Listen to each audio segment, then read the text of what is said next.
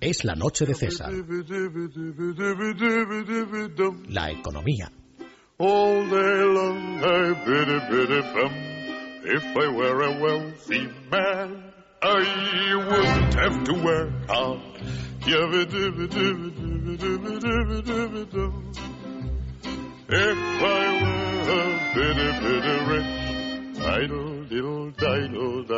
Man, Pues ya lo saben ustedes, fumar, beber, casi comer, bueno, ir al teatro ni les cuento, ni se les ocurra, ni se les ocurra, porque de momento lo único que no ha grabado Montoro es respirar, pero todo se andará, ¿eh? o sea, va la cosa en esa dirección. Eh, por supuesto, coloquen el respaldo de sus asientos en posición vertical porque también puestos a respirar entra más aire. Y aprovechen ahora que todavía no hay un impuesto especial. Y eso sí, abróchense los cinturones porque acaba de llegar don Juan Ramón Rayo y entramos en la zona de la economía. Muy buenas noches, don Juan Ramón. Muy buenas noches, don César. Hoy además de estas poco agradables noticias sobre nuevas subidas de impuestos, llevamos por 34 desde que el Partido Popular llegó al poder, eh, pues hemos conocido también datos sobre cómo está evolucionando aquella magnitud por la cual supuestamente se están subiendo los impuestos. Y nos referimos, obviamente, al déficit público. La excusa oficial, ya se sabe, es vamos a subir impuestos porque hay que reducir el déficit. Bueno, hoy nos hemos encontrado con que el déficit público solo de la Administración Central, dejen fuera Administración Autonómica y Seguridad Social, solo de la Administración Central cerró en mayo, es decir, hasta los, el quinto mes de este año en el 3,17%.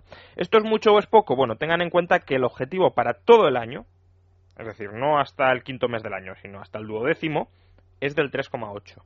Por tanto, si en cinco meses ya estamos en el 3,2 prácticamente, mm, la verdad que en siete meses más, pues no parece que vayamos a terminar solo en el 3,8. De hecho, si cogiéramos esta cifra y la anualizáramos, es decir, si dijéramos el déficit va a evolucionar al mismo ritmo que hasta ahora, ¿en qué va a cerrar el año? Solo el déficit de la Administración Central cerraría en el 7,6%. El doble, no un 10%, un 5, un 15, el doble, un 100% del objetivo para este año. Si a esto le añaden el déficit previsible de la seguridad social y de las comunidades autónomas, nos iríamos a un déficit conjunto de las administraciones públicas ahora mismo del 10% del Producto Interior Bruto. Por tanto, son cifras que eh, son malas. Son malas pese a que el Gobierno las ha querido vestir eh, de la mejor manera posible. ¿Y cómo lo ha intentado? Pues la cifra, la verdad, del 3,17% de déficit público de la Administración Central hasta mayo es un 6,5% inferior a la misma cifra del año pasado. Con lo cual parece que si seguimos la misma tónica, cerraremos incluso un poquito por debajo del déficit del año anterior. Pero aquí hay una trampa. Y la trampa es que el déficit del año pasado, de 2012, el de la Administración Central y también en cierta medida el de las autonomías, estuvo creciendo a un ritmo bastante preocupante hasta el mes de julio. ¿Y qué pasó en el mes de julio? Junio-julio. Pues que Mariano Rajoy anunció el único paquete de recortes medianamente serio, aunque tampoco, pero vamos, algo serio, que aprobó en la legislatura. Recuerden, pues, eh, la supresión de la paga extra de los funcionarios, eh, la subida del IVA, etcétera, etcétera. Bueno, eh, pues a partir de julio el déficit de la Administración Central se empezó a moderar y prácticamente se estancó. Con lo cual, la verdad que mm, fueron fue una buena segunda mitad del año. ¿Por qué? Porque aunque subió mucho durante la primera mitad, durante la segunda se estancó gracias a las medidas de ajuste que se adoptaron el año pasado. ¿Qué sucede? Ahora esas medidas de ajuste ya están en vigor, por tanto no va a haber ese efecto durante la segunda mitad del año. El efecto ya lo estamos sintiendo durante la primera y durante la primera es que el déficit es el, prácticamente el mismo que el año pasado sin medidas de ajuste. Por tanto, todas las medidas de ajuste que se adoptaron el año pasado ya no han servido de nada de cara a reducir el déficit. Estamos con las mismas cifras que el año pasado y pese a que se han aplicado las medidas de ajuste. Por tanto, ya el incremento del gasto se ha comido el efecto de las eh, medidas de ajuste que se adoptaron el año pasado. Por tanto, a menos que haya nuevos ajustes eh, durante la segunda mitad de este año, la evolución no será ni mucho menos tan buena que la del año pasado. Por ejemplo, en mayo, el déficit público con respecto al déficit público de abril ha crecido, atención, un 33%. Eso solo en un mes. Por tanto, de nuevo, son cifras, la verdad, eh, para preocuparse, sobre todo si este gobierno no tiene pensado volver a recortar el gasto, que es lo que debería estar haciendo. Pero, digo, no tiene muy pensado recortar el gasto porque justamente hoy el gobierno ha anunciado que, que eh, ha elevado el techo de gasto para 2014, es decir, el gasto máximo en el que puede incurrir la Administración Central, casi un 3%. Y además eh, fija el objetivo de déficit para eh, el año que viene en el prácticamente el mismo objetivo de déficit que este año, el 3,7. Pero es que recuerden, este año tenemos el 3,8 y ya vamos por el 3,2.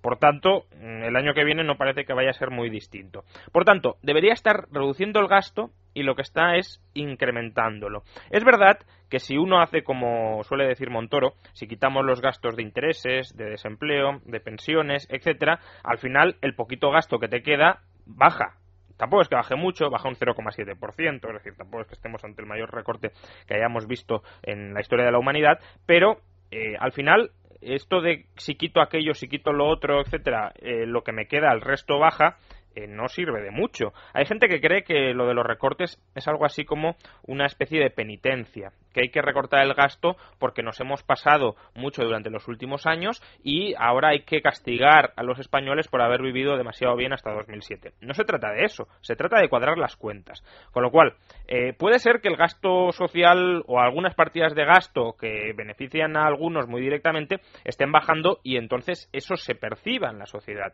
Pero es que si miramos el gasto total, incluyendo los intereses, porque los intereses es, un pago que hay que realizar, el gasto sube. Con lo cual, si el objetivo de los recortes debería ser cuadrar las cuentas y las cuentas no se están cuadrando, algo falla y algo estamos haciendo mal. Y el gobierno, lejos de aumentar el gasto, como dice Montoro, para eh, dejar espacio para pagar los intereses, porque dice, claro, como cada año eh, tenemos déficit, hay que pagar los intereses de la deuda que se ha emitido ese año.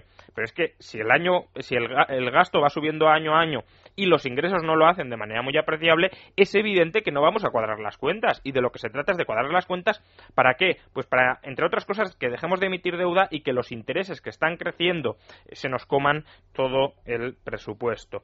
Eh, por tanto, de nuevo, tenemos unos datos de déficit muy malos o bastante malos de momento hasta mayo. El gobierno, lejos de rectificar, lo que está haciendo es consolidando e incluso agravando la situación de partida eh, del gasto. Porque es que además esa situación grave de partida del gasto se empieza a percibir, bueno, ya se lleva percibiendo bastantes meses, pero se sigue percibiendo eh, en todos los ámbitos. Por ejemplo, hoy también hemos conocido que Fátima Báñez extraerá del Fondo de Reserva de las Pensiones 3.500 millones de euros. Bueno, esto es inquietante, ¿eh? o al menos a mí me lo parece. Tranquilíceme usted si la cosa no es para tanto. No, eh, es, es, es lo que pues hay. Qué bien, es lo que hay. Bueno, la única tranquilidad que le puedo que le puedo dar y no es mucha, porque va a ser una tranquilidad con recortes, pero son recortes que van a ser necesarios, es que eh, si finalmente se aprueban las propuestas o sugerencias del informe de reforma de las pensiones, previsiblemente este déficit en la seguridad social estructural que amenaza con fundirse el fondo de reserva de las pensiones en 3, 4, 5 años, eh, ese déficit tendería a desaparecer, pero tendería a desaparecer como, no nos engañemos, recortando las pensiones. Es decir, no hay otra manera, pero es que eh, la gente escucha que hay un fondo de reserva y parece que eso sea pues la, un, un, pozo sin fondo del que ir sacando eh, pues todo el maná que queramos utilizar. Pero el problema es que el fondo ahora mismo tiene 63.000 millones de euros. Eh, solo para pagar la extra de julio ya se van a sacar 3.500. Eh, si esto lo anualizamos, nos vamos a, un desembolso anual de unos 10.000 millones mínimo. De hecho, tengan en cuenta que el año pasado, entre septiembre y diciembre, se sacaron 7.000 millones. Por tanto, ya desde el año pasado ya llevamos más de 10.000 millones sacados. Claro, ¿esto cuánto aguanta? ¿Cinco años? Pues bueno, eso es lo que le queda al enorme fondo de reserva de las pensiones que en teoría iba a garantizar la viabilidad de, de las pensiones. Y además hay un factor añadido que eh, nadie está comentando. En el informe de reforma de las pensiones, que es un informe técnicamente bastante, bastante bueno, eh, realizan o lanzan la sugerencia de que las pensiones nominales no se toquen. Es decir, que aunque en el futuro vaya a haber que ir ajustando las pensiones, las pensiones de los pensionistas actuales, pese al factor de sostenibilidad, no eh, se reduzcan, porque consideran que los jubilados, y es verdad, tienen poco margen de adaptación, etcétera. Lo que pasa es que la propuesta que hacen ellos es que lo que deberíamos bajar las pensiones actuales para, eh, para cuadrar las cuentas, esa diferencia se pague con cargo al fondo de reserva de las pensiones. Problema, que de momento estamos pagando lo que no podemos con cargo al Fondo de Reserva de las Pensiones y cuando toque implementar esta medida no va a quedar nada para el fondo. Por tanto, no va a quedar otro remedio también que bajar las pensiones nominales que cobran los pensionistas eh, actuales porque hay un déficit estructural que no hace más que crecer. Em, y la única manera que se le ocurre al gobierno, por desgracia, para solventar los problemas de déficit estructural, no solo en la seguridad social, sino también en la administración central, en la autonómica, eh, son subir impuestos. Ya lo hemos comentado al principio, ya vamos por 34 subidas de impuestos. Si no vamos a ningún sitio bueno. ¿eh? No, eh, la verdad que si el sector privado de la economía lo está pasando muy mal, y es evidente que lo está pasando muy mal, empresas quebrando, más de 26% de paro, el sector privado, hoy he sacado las cuentas, ha pagado desde que comenzó la crisis, desde Lehman Brothers, eh, ha devuelto 280.000 millones de euros eh, de deuda, es decir, ha reducido su endeudamiento en 280.000 millones de euros. El sector público lo ha incrementado en casi 500.000 millones. Por tanto, eh, el esfuerzo que hace el sector privado, que es un esfuerzo, mm, pues incluso algunos diríamos que puede ser demasiado lento, pero que es un esfuerzo desde luego loable, el sector público se lo está más que comiendo y en lugar de desapalancar, de desendeudar el conjunto de la economía, nos seguimos endeudando. Y el gobierno, en lugar de apretarse el cinturón, porque el sector privado ya está haciendo un esfuerzo muy meritorio, lo que hace es apretarle todavía más las tuercas al sector privado. ¿Cómo? Pues bueno, en esta ocasión Van, van, a subir los impuestos sobre el tabaco, van a subir los impuestos sobre el alcohol, excluyendo eh, vino y cerveza, van a subir eh, que no se sabe muy bien por qué se excluyen. Es decir, estos son aquellas eh, cuestiones de, lobbies internos del país, porque si consideran que hay que subir impuestos al alcohol, ¿por qué se suben solo unos y no otros?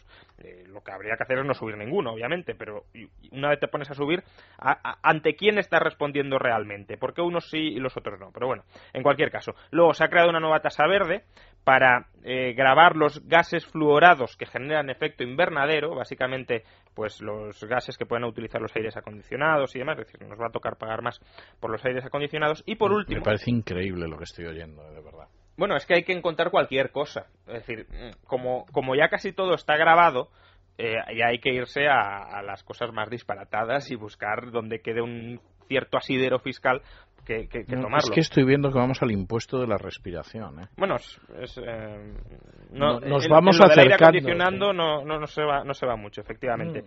Pero desde luego la, subida más importante es la que van a padecer las grandes empresas, que parece que como son grandes ya se les puede eh, penalizar de todas las maneras posibles e imaginables. Cuando si España necesita algo es que venga inversión extranjera y para que venga inversión extranjera tenemos que tener un clima regulatorio, institucional y también fiscal que sea atractivo para esas grandes empresas que son las que tienen el capital que puede invertir y crear puestos de trabajo ahora mismo en España. Bueno, a las grandes empresas se les va a hacer pagar por bueno, por, se les van a quitar dos deducciones, que en realidad no son deducciones, ahora lo voy a explicar, em, por deterioro de cartera de activos y por pérdidas que tengan en establecimientos extranjeros. Cuando la gente oye deducciones, en el impuesto de sociedades rápidamente dice, estos ricos que se aprovechan de las lagunas del impuesto de sociedades, bueno, el impuesto de sociedades lo que intenta grabar es el hecho imponible del impuesto son los beneficios de la empresa.